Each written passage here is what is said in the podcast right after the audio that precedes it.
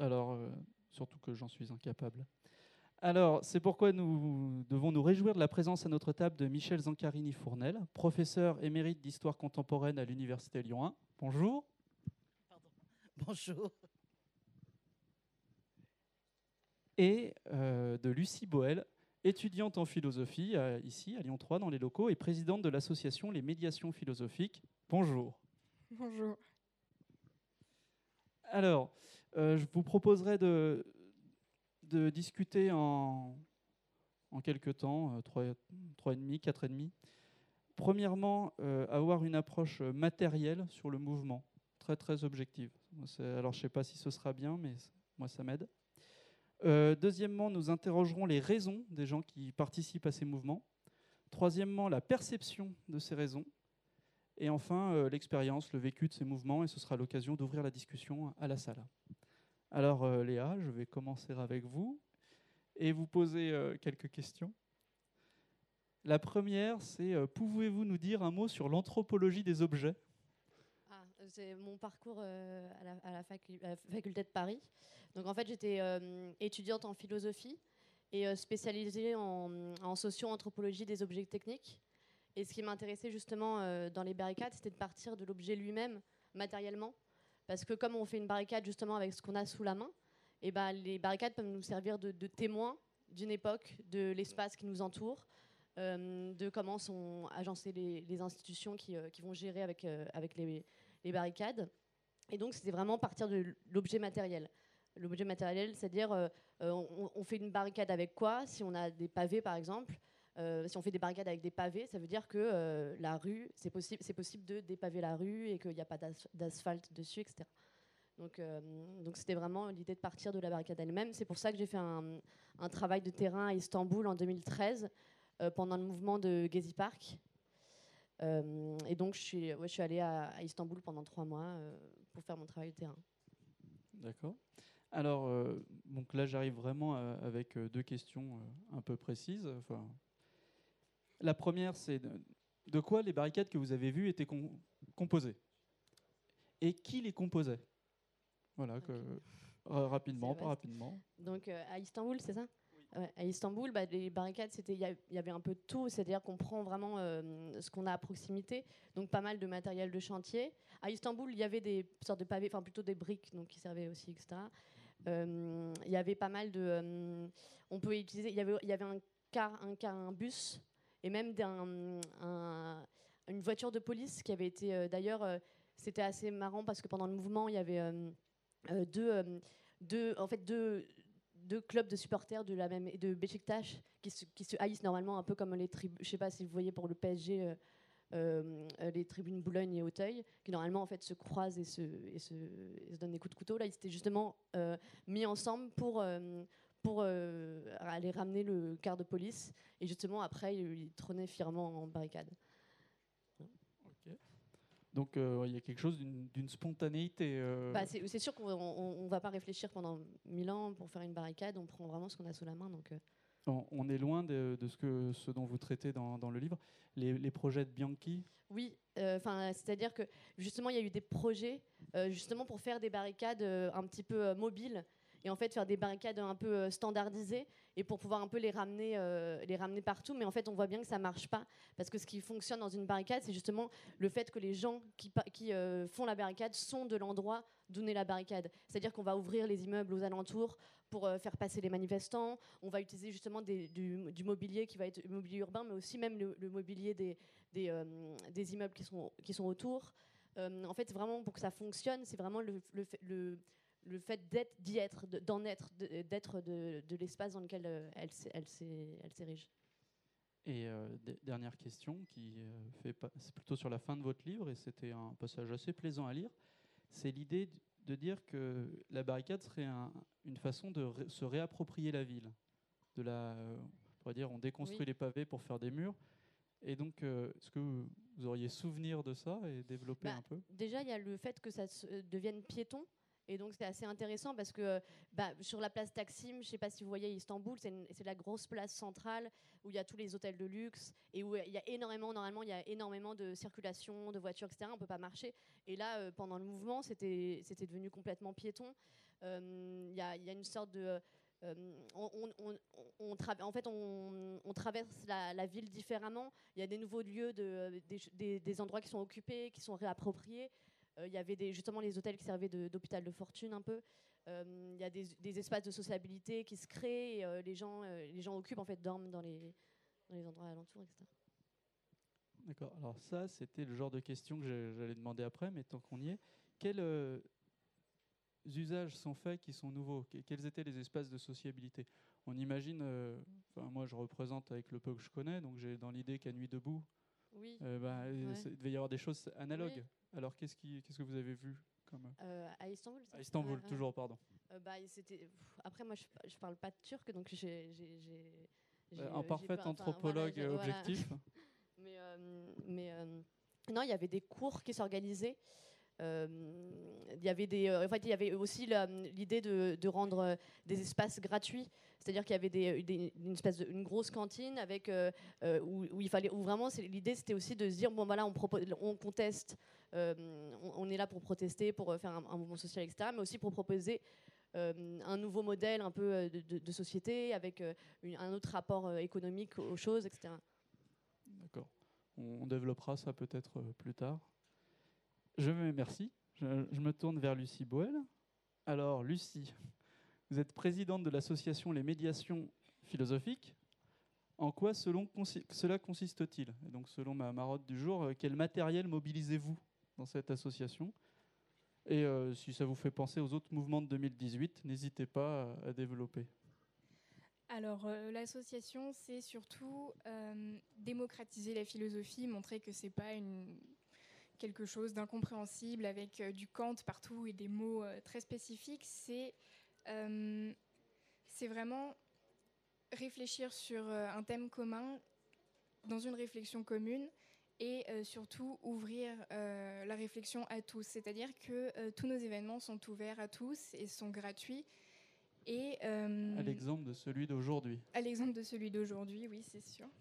Et euh, ça s'inscrit dans une temporalité, en fait, sur le long terme. C'est euh, c'est toujours le même but, c'est l'ouvrir à tout le monde, c'est proposer toujours du nouveau, proposer toujours des réflexions qui touchent tout le monde. Et on a donc plusieurs matériaux pour faire ça. On fait des conférences, on a des philociné, donc des projections de films avec des, des interventions ensuite. On a une revue aussi qui, euh, qui accueille tout type de contributions, que ce soit un essai, que ce soit de la poésie ou de la littérature. D'ailleurs, elle s'appelle comment, si jamais Le Mediafi, qui est euh, disponible euh, quelque part dans la faculté sur un stand.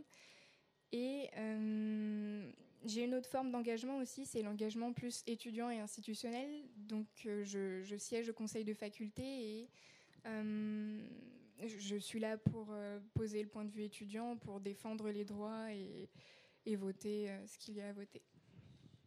D'accord. Alors on est dans, à la fois dans, on est dans deux institutionnels, un en marge et un prévu par les statuts de l'université. Enfin en marge de l'institution, c'est les médiations philosophiques. Alors j'en profite pour poser une question euh, ouverte aux deux avant d'aller vers vous, Michel. Parce que là, j'y pense, c'est que les Médiafilles, c'est un site internet. Euh, ben, est-ce que c'est euh, quelque chose qui est important à ce niveau-là, de, conquérir les espaces numériques? C'est un truc à la mode. Et est-ce qu'à Istanbul, la barricade, elle avait un compte Twitter ou ça n'existait pas? Oui, enfin, il y avait en tout cas. Twitter était vachement utilisé par les manifestants. Euh, aussi, même pour euh, se repérer un peu euh, dans les rues, parce qu'il y, avait pas mal de, quand il y avait des, justement des plein de gaz lacrymo, qu'il y avait des gens qui se réfugiaient un petit peu dans les immeubles, et bah, Twitter permettait de voir un petit peu bon, ah, qu'est-ce qui se passe à tel endroit? Ah ben là on est à Osman Bay, il y a ça, etc. Ah ben il y a une barricade là, ça. Enfin, ça, permettait aussi un peu de, s'informer. Après avec le risque évidemment que l'institution s'empare aussi de, enfin de, ces, formes de d'outils euh, technologiques aussi pour, euh, pour, aussi pour la répression, parce que c'est sûr que par exemple, on voit aussi que justement là aujourd'hui, les, même les trucs Twitter, etc., ça peut aussi servir inversement à la répression pour euh, si on fait trop de photos, etc. Oui, vous pouvez développer ça, l'idée de, bah, de, la photo de barricade. Oui, ah, bah justement, les, il y avait un peu écrit partout nos photos, etc.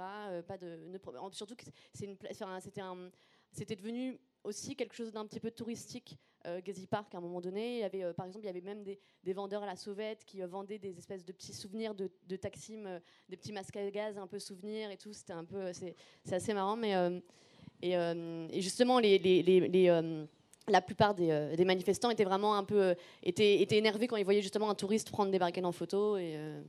Parce que le danger de la photo, c'est d'être reconnu oui, ouais, sur la et puis, photo, euh, ou c'est ce- simplement que ça désacralise euh, Euh, ça, déjà, c'est pas- c'est aussi l'idée. Je pense que euh, c'est pas, on n'est pas, c'est pas une, c'est pas un musée, un- et c'est pas.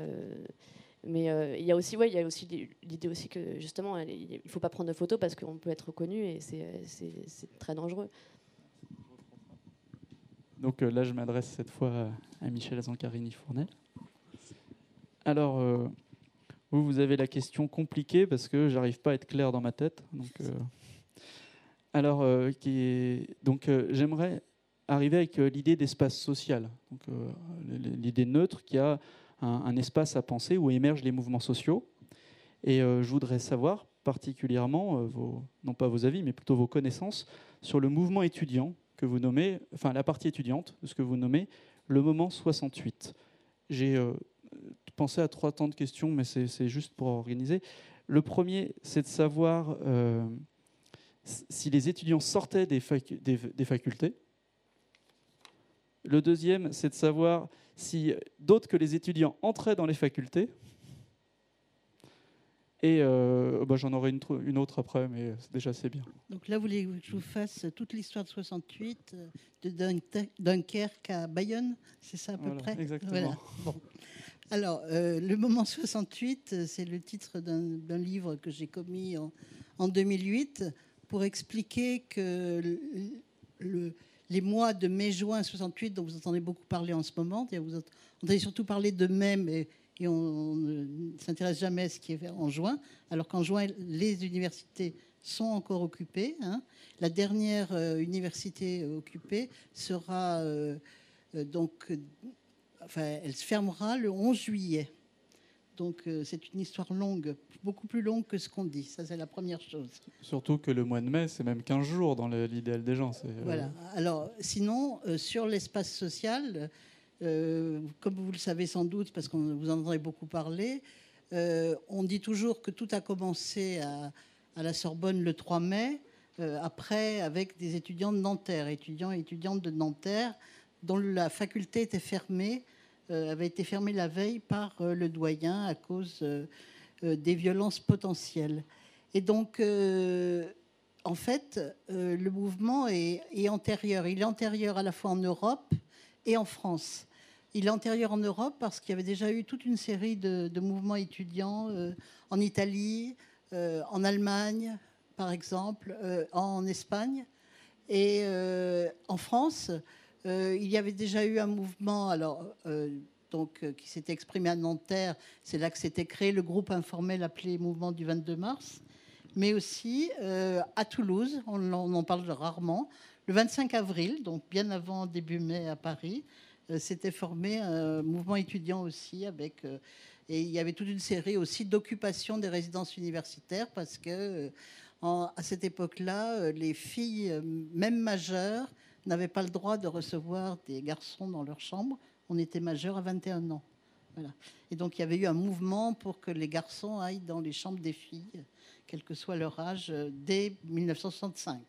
Ça avait commencé dans la banlieue parisienne. Donc, voyez, voilà. Donc, c'est pas seulement une histoire parisienne. Euh, il faut prendre en compte aussi euh, ce qui s'est passé ailleurs. À Lyon, ça a commencé le 6 mai en réaction à ce qui s'était passé à Paris au début. Et euh, Vous Ah, poser une deuxième question voilà, que j'ai oubliée mais c'est, on peut, je vais refaire les mêmes. et les étudiants, est-ce qu'ils allaient en dehors de l'université, notamment avant Bah, forcément, 68? elles étaient fermées, donc ils Voilà. étaient bien obligés d'aller. Et même du temps où elles étaient ouvertes, est-ce qu'ils rejoignaient des grèves ouvriers en tant Ah oui, qu'étudiants ou des mouvements oui. syndicaux, des choses Oui, comme oui. ça? Oui, oui, c'est un. Enfin, je ne vais pas vous faire toute l'histoire du, du moment 68, mais, mais oui, il y a eu des, universités. Donc, des universités ont été fermées. Des universités sont restées ouvertes tout le temps. C'est le cas à Lyon, par exemple, qui est un cas un peu exceptionnel. Et donc, euh, par exemple à Paris, puisque on devait parler du matériel de la barricade, puisqu'on est de, passé de là. la, question à Paris, justement, des barricades, qui s'est posée aussi à Bordeaux, qui se sont posées aussi dans d'autres villes, hein, à Brest, à Nantes.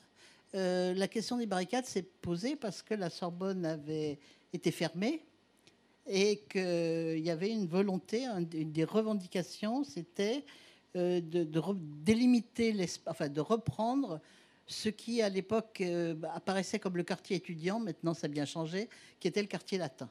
Donc la police hors du quartier latin, la libération des étudiants emprisonnés, c'était les deux mots d'ordre, et puis la réouverture de la Sorbonne. Donc euh, le début, en tout cas la période de début des barricades, c'est à partir de ces revendications-là. Et donc, euh, je voulais parler de ça un peu après, mais euh, le destinataire de ces mouvements, c'est euh, l'ordre public, c'est de, même de le prendre en main. Il y a un enjeu de force réel. Ah bah oui, il y a un enjeu de, contrôle du territoire. Il y a un enjeu de contrôle du territoire. Et, et la, la, première, ce qu'on a appelé la nuit des barricades, que Bourdieu a qualifié d'événement critique, la nuit des barricades, en fait, s'est faite après l'échec de négociations avec le recteur de, délégation qui était composée de, Jacques Sauvageau, qui était euh, responsable de l'UNEF, syndicat étudiant, euh, d'Alain Gesmar, qui était euh, secrétaire du syndicat du SNESUP, donc qui était maître assistant à l'époque, et qui était donc dirigeant du SNESUP, secrétaire général du SNESUP, le syndicat des, enseignants. Et puis, alors, euh, caché, si on peut dire, en tout cas, le recteur ne savait pas qui c'était, Daniel Cohn-Bendit, représentant le 22 mars. Et c'est quand le ministre a demandé au recteur, mais vous n'avez pas un roux dans la délégation, et qu'il a dit si, et qu'il a dit on arrête les négociations parce qu'il ne voulait pas que le recteur négociât avec, euh, avec Daniel Cohn-Bendit.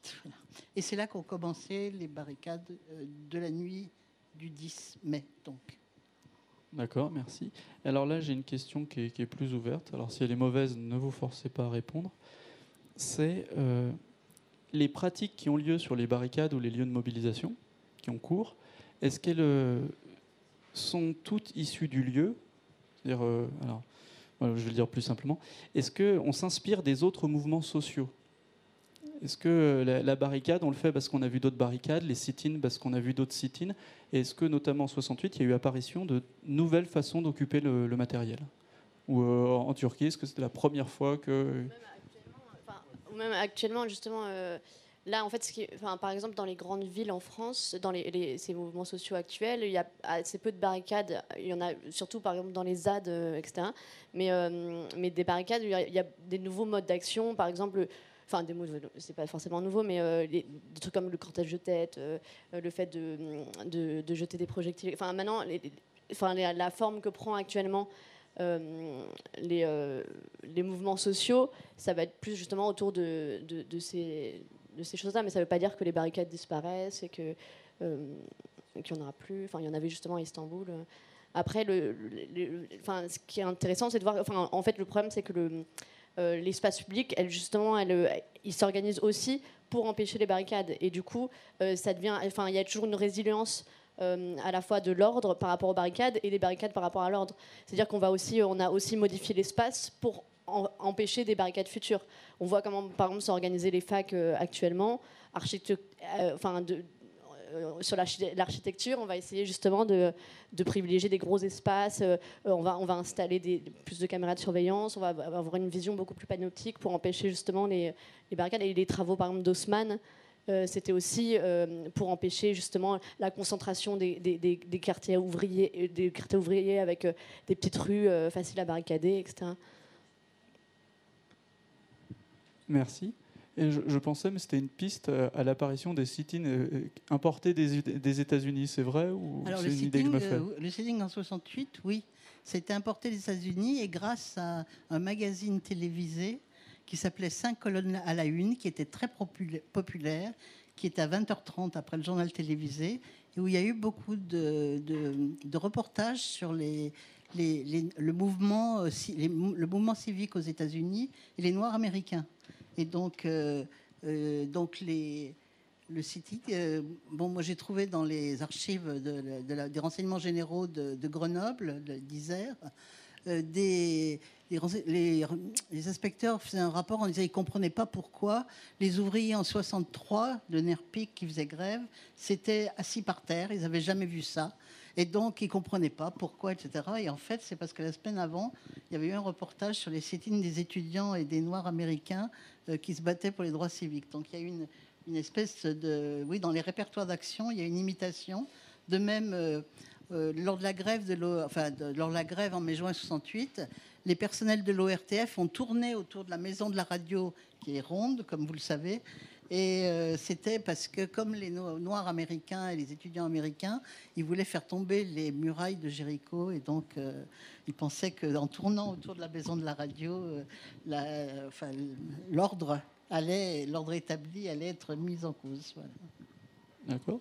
Et bah, à tout hasard, au Mediafi, et enfin dans l'association. Est-ce que vous regardez ce qui se fait ailleurs Et est-ce que vous enfin, comme ça, c'est pour faire un lien, il faut bien, bien donner la parole. Bah, obligatoirement, dans l'association, on regarde ce qui se fait ailleurs. Dans les événements, on regarde les traiteurs pour euh, voir ce qu'on veut faire à manger pour le prochain festival. On regarde euh, les éléments de communication pour avoir plus de monde. On, on copie pas, mais on compare, on voit ce qu'on peut faire, on voit comment améliorer, on voit ce qu'il faut pas faire aussi. Et euh, c'est tout un travail d'observation, en fait, de, de regarder les gens faire et de faire la même chose, faire des choses similaires ou justement vraiment pas faire la même chose. Merci.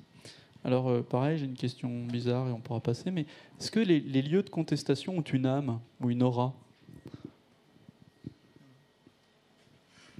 Alors, je vais la reposer autrement. C'est est-ce que leur émergence rassure, inquiète, bouleverse? Quelque chose comme ça?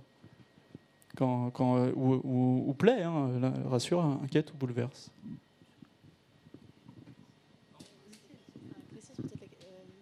Les lieux, euh, c'est-à-dire, enfin, les, les, euh, les, anciens lieux de contestation, tu veux dire? Genre par exemple. Ou bien les anciens, ou quand ils émergent. C'est une question très ouverte. Parce que par rapport aux anciens, par exemple, ce qui peut être marrant à voir, c'est que par exemple, je ne sais pas si on prend euh, Paris, euh, Paris, par exemple, il y a eu Paris au 19e où il y avait énormément de barricades, etc. Et certains quartiers euh, sont traditionnellement des, des quartiers des barricades. On pense par exemple à la Butoka, etc., qui sont des quartiers hyper gentrifiés maintenant, où justement même le fait que ça soit des, quartiers de, de historiquement des quartiers de barricades, c'est aussi un argument un peu à, l'augmentation des, du loyer, etc. Donc c'est assez marrant, effectivement. Euh, de voir que certains, lieux justement sont chargés d'une histoire euh, insurrectionnelle qui sert aussi à, euh, à, justement à augmenter les, prix, etc.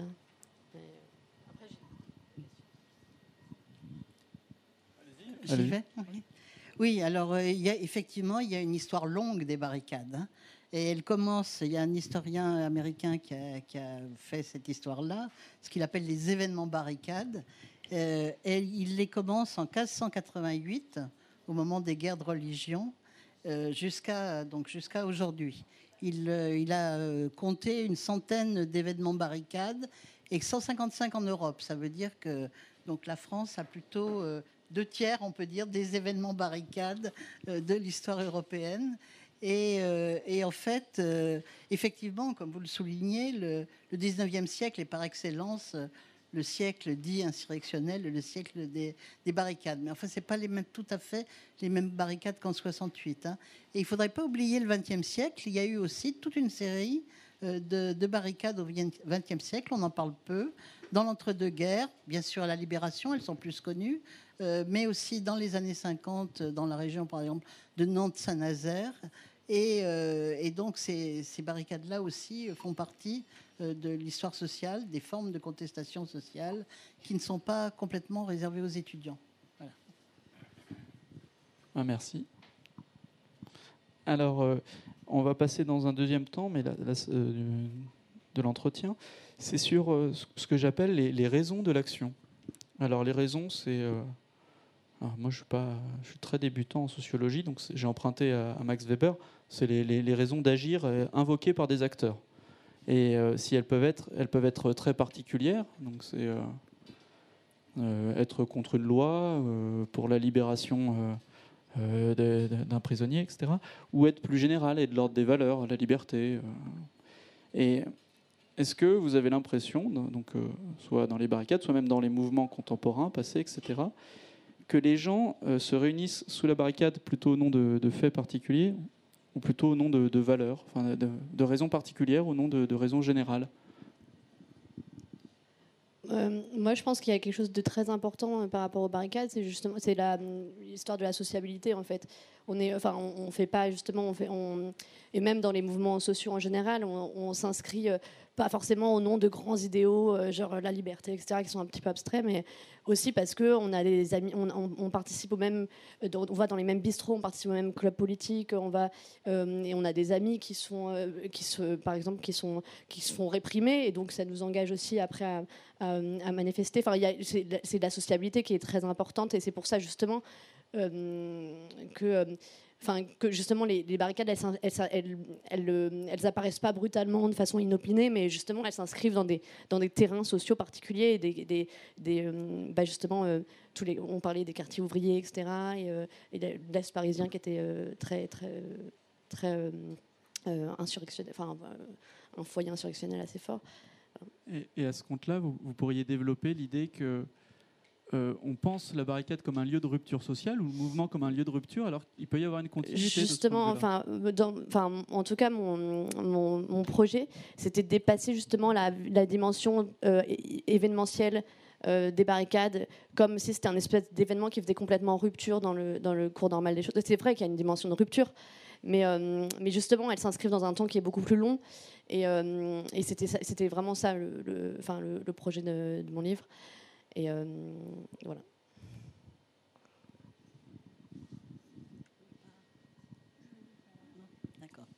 Oui, on peut peut-être. On peut reprendre le mot d'ordre de 68. La barricade ferme la rue mais ouvre la voie.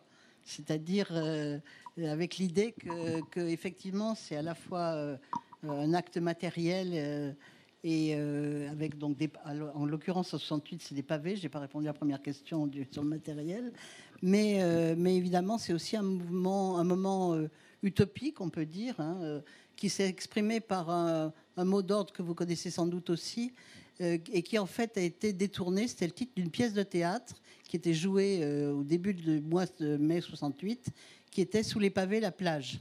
C'était joué dans un petit théâtre du, du 20e arrondissement, rue Saint-Blaise, et ça a été repris avec l'idée justement de ce qu'il y avait derrière, c'est-à-dire euh, sous, la barricade, enfin, euh, il y a une idée d'un autre, monde.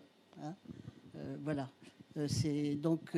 alors sur la question des, acteurs, je pense qu'il faut distinguer plusieurs types, on peut dire. Ce qu'on peut appeler les protagonistes ordinaires. Hein. Protagoniste, c'est un terme qui était mis en avant par un historien italien, Imburstein, euh, tout simplement, c'est la traduction de l'italien, ça veut dire quelqu'un qui agit, hein, un protagoniste.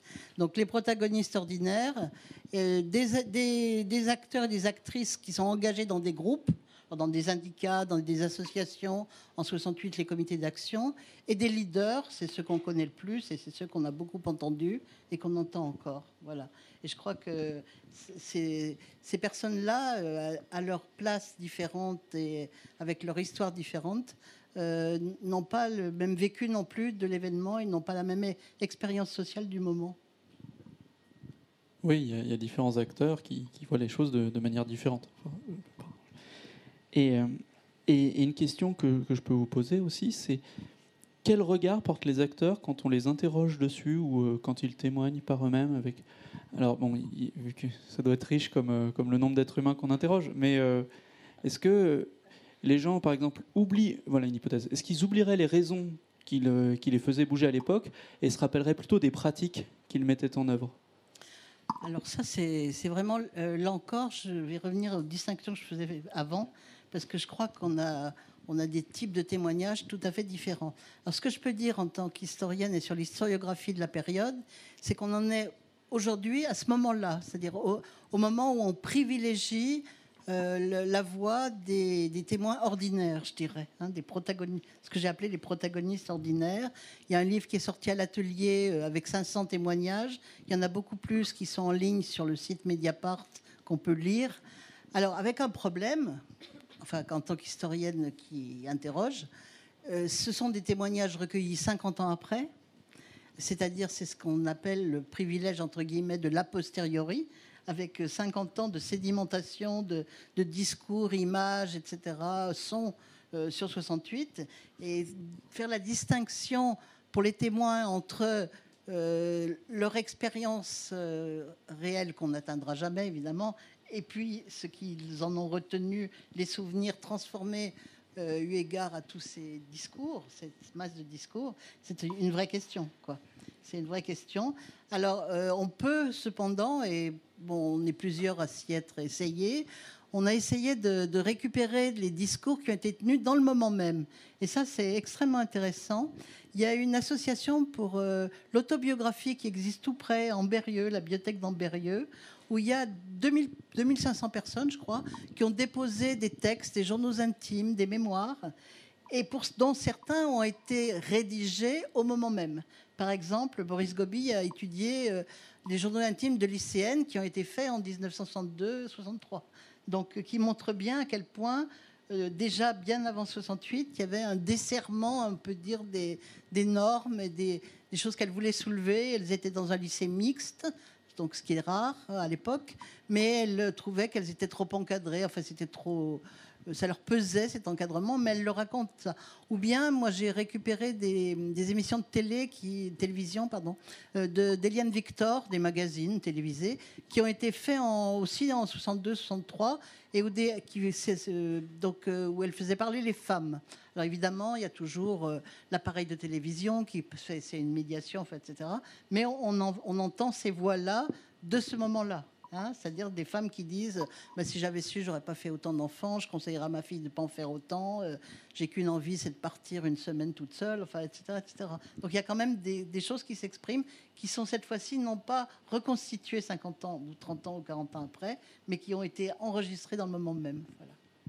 Et qui relèvent non pas d'idéaux, mais de, de, vie pratique. Enfin, enfin oui, c'est ça, c'est de, ce qu'elles ont envie de dire, je vous dis, avec la médiation de la caméra aussi, qui n'est pas évident. Quand on installe dans la cuisine la caméra de télé, ça ne se fait pas tous les jours. Merci. Alors, euh, bon là j'avais différentes questions, mais comme le temps passe, on va, on va avancer. C'est euh, là, je vais tout, plutôt me, me, tourner vers Lucie pour la prochaine question c'est sur l'idée qu'une action, est, bon, c'est, un acte et des raisons, hein, hein, j'agis parce que, et, que les actes et raisons d'un mouvement peuvent être perçus euh, de l'intérieur, de l'extérieur, enfin, selon si on est protagoniste, euh, si on est acteur exceptionnel, et ou en marge de ce mouvement. Alors, euh, je voudrais savoir si vous avez l'impression que les raisons de vos actions, mais ne serait-ce que dans les vôtres, comme représentante étudiante, ou dans les médias filles, sont comprises par vos camarades d'un point de vue. Euh, est-ce qu'on arrive à communiquer avec ses pairs quand, on, milite? Ou est-ce que c'est difficile, tragique, facile? Et, pour les autres, euh, si vous pouvez avoir une idée là-dessus, sur les mouvements en général.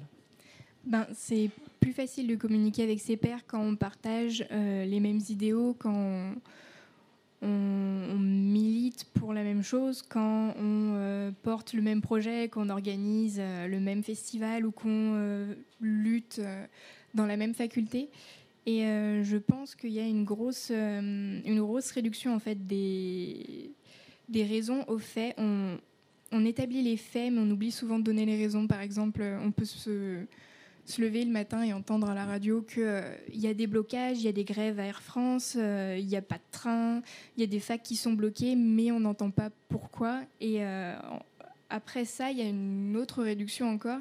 C'est une réduction des faits, aux faits extrêmes. C'est-à-dire qu'on ne dit pas que euh, derrière les mouvements, derrière par exemple euh, les poubelles et les, barrières de chantier qui sont posées devant Lyon 2, il y a eu des AG, il y a eu des, concertations, des négociations, il y a vraiment des réflexions communes, des moments où tout le monde se pose avec tout le monde, des moments où tout le monde discute, où on se demande bah, comment on va faire, qu'est-ce qu'on va dire, euh, comment se faire entendre et comment faire quoi. Donc c'est un constat de, non-communication ou de refus de communication ou de, mauvaise transparence C'est un constat de pas de mauvaise communication, mais bah, si un peu quand même, c'est un constat d'oubli en fait, de, ne pas rappeler pourquoi il y a ça. En fait, la majorité des gens savent qu'aujourd'hui il y a des manifestations, qu'il y a des grèves, mais ils se demandent pas pourquoi, ils se plaignent parce qu'il n'y a pas de train, parce que bon, évidemment, quand il n'y a pas de train, c'est un peu compliqué, mais ils se demandent pas pourquoi il n'y a pas de train. Est-ce que vous voulez. Euh, non, mais c'est bon. Alors, je passe à la suite Oui, voilà. Merci. Alors, euh, alors euh, question à, vous, Michel Zancarini-Fournel.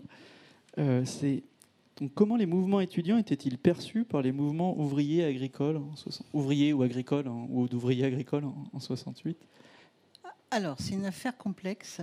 Alors, par exemple, en région lyonnaise, vous, vous pouvez choisir un lieu euh, géographique. Oui, oui. Alors, en, région lyonnaise, il y avait une particularité, c'est que ça avait commencé avant 68, le rapprochement entre certains étudiants, hein, les étudiants organisés, hein. c'est ma deuxième catégorie, les acteurs actrices organisés. Et puis, euh, ça avait commencé en 67, lors d'une grève assez difficile qu'il y avait eu à la Rodiaceta, à Vèze enfin dans toutes les usines Rodiaceta, parce qu'il y avait un changement technique. Je pensais à vous, un changement technique, et donc euh, les ouvriers et ouvrières étaient très inquiets pour leur emploi. Et donc, euh, il y avait eu des grèves assez dures, et puis il y avait des revendications salariales, etc. Et les étudiants étaient venus soutenir les ouvriers. Donc, il y avait quelque chose qui était établi déjà. Ce qui fait qu'une partie des manifestations étudiantes lyonnaises, en particulier, je crois que celle du.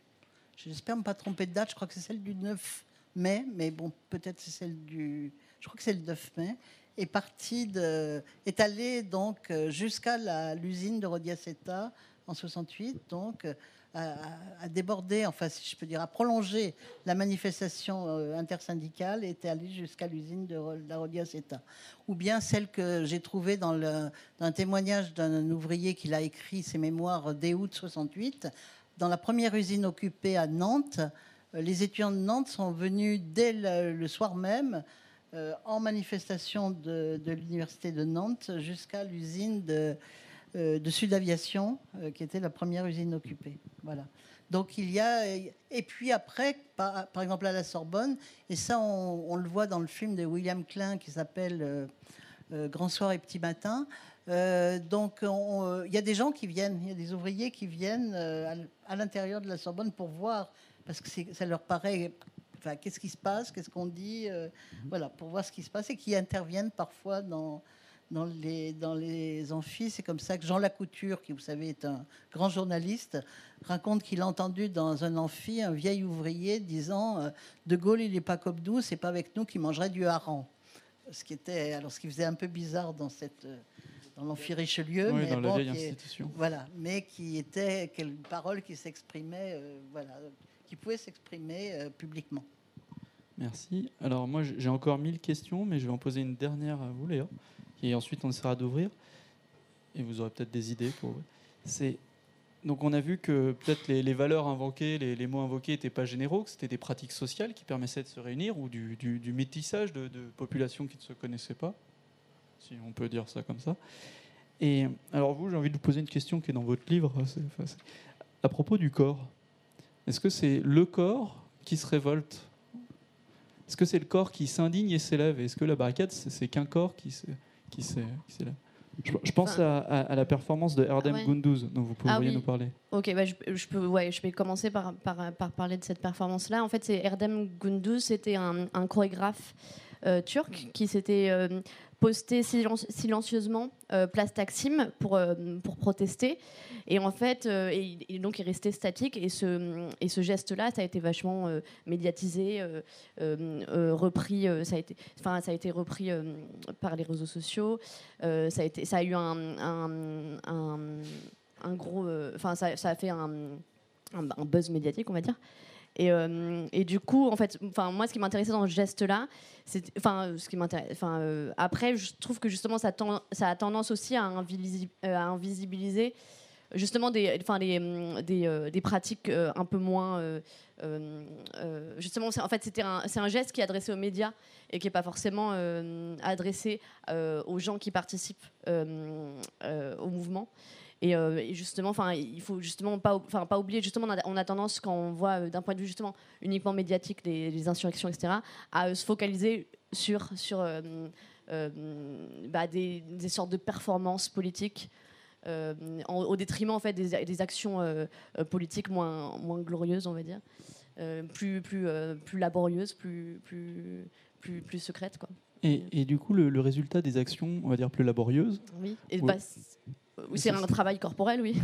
oui. pardon, mais, mais c'est quoi? C'est euh, de nouvelles pratiques? C'est on, a convaincu d'autres gens de venir participer aux réunions, ils vont participer, ou euh, on est allé chercher les filles dans les dortoirs pour filles et du coup on se met à discuter avec des filles et des garçons et on crée de la mixité. Est-ce que c'est un changement de pratique sociale, le, résultat plutôt? Le résultat de... de du mouvement? Euh, s'il n'est plus, enfin pardon, s'il n'est plus adressé à la sphère publique, dans, euh, donc aux médias. Ah oui, il y a des, il y a des, euh, c'est-à-dire qu'il y a des, il y a des pratiques qui se, qui se créent, nouvelles qui se créent, qui se, et qui, qui, tendent justement à perdurer après sur un, sur un plus long terme, effectivement. Oui. Est-ce que c'est ça le résultat, ou c'est un résultat qu'on oublie ou qu'on ah, pourrait euh, bah, valoriser C'est sûr qu'il y a toujours. Euh, euh, enfin, quand je disais justement que je voulais dépasser l'idée de rupture totale, en même temps, il faut nuancer. C'est-à-dire que ça, les, les, mouvements sociaux, les insurrectionnels, avec des présences des barricades, etc., ça introduit tout de même une rupture et un changement dans les pratiques, un changement dans les. Mais justement, c'est les liens qui sont tissés pendant les réseaux, pendant les les mouvements sociaux, etc., sont des liens qui, euh, qui visent à perdurer. Après, on, voit s'ils perdurent ou pas par la suite. Euh, par exemple, à Istanbul, il y avait, euh, énormément de gens qui ne, se, parlaient pas forcément avant et qui sont, réunis pendant, ce mouvement-là, des, musulmans modérés avec des, militants LGBT. Enfin, il y avait des, choses assez inédites, en fait. Et, c'est des liens qui bah, qui ont, pour certains, ont continué. Et après, alors je vous pose la, même question. Est-ce que. Alors je vais la, préciser. Est-ce qu'il y, a des pratiques qui perdurent au-delà des, buts euh, les, plus connus des... Alors, pardon, je, vais mieux la faire pour vous. C'est les mouvements sociaux, les mouvements étudiants, les choses comme ça. Ils euh, luttent contre euh, quelque chose de précis, une loi RE, voilà. Mais est-ce qu'il leur sort pas d'autres acquis alors euh, de 68, il a pu ressortir l'habitude de faire des slogans, peut-être, qui, est, sorti. Mais euh, en termes de mixité ou euh, d'ouverture de l'espace public, a des gens qui ne sont pas habitués, qui ne se connaissaient pas. Est-ce qu'on a mesuré ça maintenant? Ou est-ce qu'on est en train de le faire? Oui, il y, a, toute une série de, répertoires d'actions qui, en fait, peut-être moins de, enfin, après mai-juin 68, encore que, si pardon, ça perdurait dans les comités d'action qui ont duré plusieurs euh, années. Euh, comité d'action de quartier, comité d'action dans les entreprises, comité d'action euh, écrivains, étudiants, artistes. Enfin, là, il y a eu cette permanence-là. Mais surtout dans l'art de manifester, si on peut dire, les, féministes, à partir de 1970-71, ont introduit des, nouvelles manières de faire qui aujourd'hui se lisent dans toutes les manifestations, c'est-à-dire des, banderoles pas, pas, plus blanches avec un mot d'ordre en noir comme on voit, mais des banderoles colorées, des, des, ballons euh, de toutes les couleurs, enfin des choses, euh, des répertoires d'action, disons, qui sont plus, euh, voilà, qui, qui, qui, ont, qui disent quelque chose de, de ce, qui, qui, a perduré après. Et puis en étudiant, en lisant des articles pour essayer de répondre à votre première question, euh, c'est-à-dire que les, mouvements étudiants actuels, hein, c'est-à-dire actuels, en tout cas postérieurs à ceux de 68, euh, il y, a, en fait par exemple des choses qui sont créées, j'ai vu dans un article de sociologue euh, à la faculté, à l'université de Poitiers, un blog, un blog qui avait été créé au moment du mouvement et qui était entretenu par un étudiant qui avait pris ça en main et qui a aidé, dit cet article, euh, qui, a, été donc a aidé pour la manifestation suivante. C'est-à-dire après, avec la LRU, après, entre à partir de 2007-2009. Voilà. Ok, merci. Et bon, bah là, pour le très court temps qui reste, on peut laisser la parole à la salle si euh, des, gens veulent dire leur tout à fait désaccord avec ce qui s'est raconté ou leur plein accord ou euh, penser s'il y a un héritage qu'on a oublié. Allez-y. On, a quatre petites minutes de questions, mais du ah. coup, s'il n'y a que vous à prendre la parole. Qui d'autre veut parler Bon, bah, Bon, c'est toujours question, moi, donc. c'est toujours sur moi que ça tombe finalement.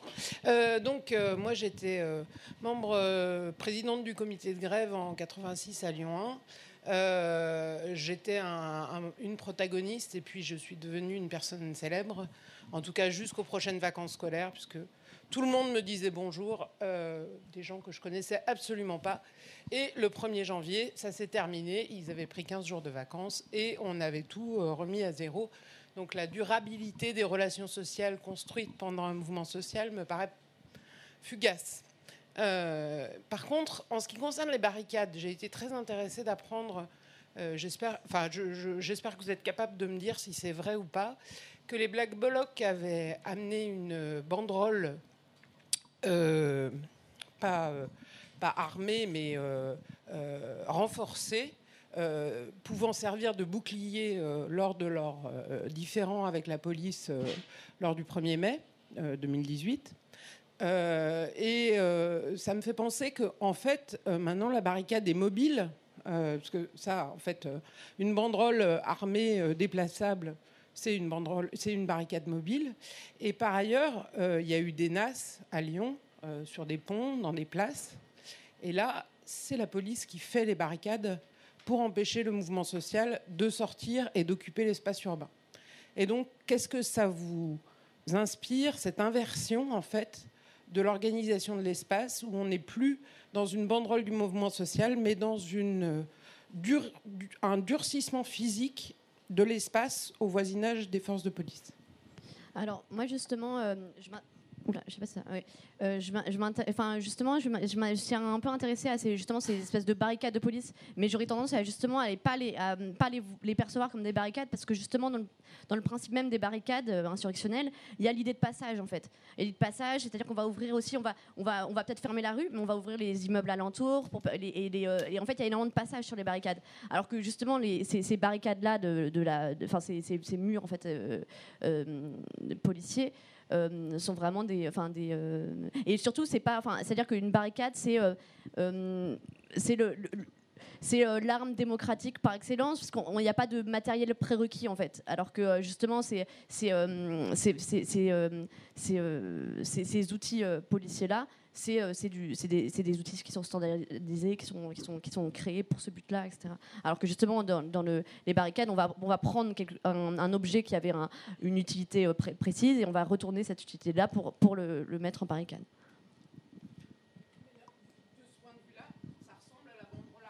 Voilà, voilà. Ouais. Oui, plus. ouais. Pour une dernière question une- Alors, s'il n'y a pas de questions, je vais juste dire qu'effectivement, pour aller dans votre sens, euh, dans, au cours de manifestations étudiantes, il y a eu la police, en particulier la Sorbonne, a développé des, murs de, métalliques qui enserraient complètement la, la- la place de la Sorbonne, la rue, Victor Cousin, et qui fermaient donc complètement euh, l'espace urbain. euh, donc, euh, à, à ce moment-là. Donc, euh, effectivement. Non, non, non, en 2006. Euh, 2007. euh, voilà. 2006-2007. Voilà. Bon, et, ben, il ne me reste plus qu'à vous remercier, euh, vous souhaiter une, une bonne soirée. Au revoir.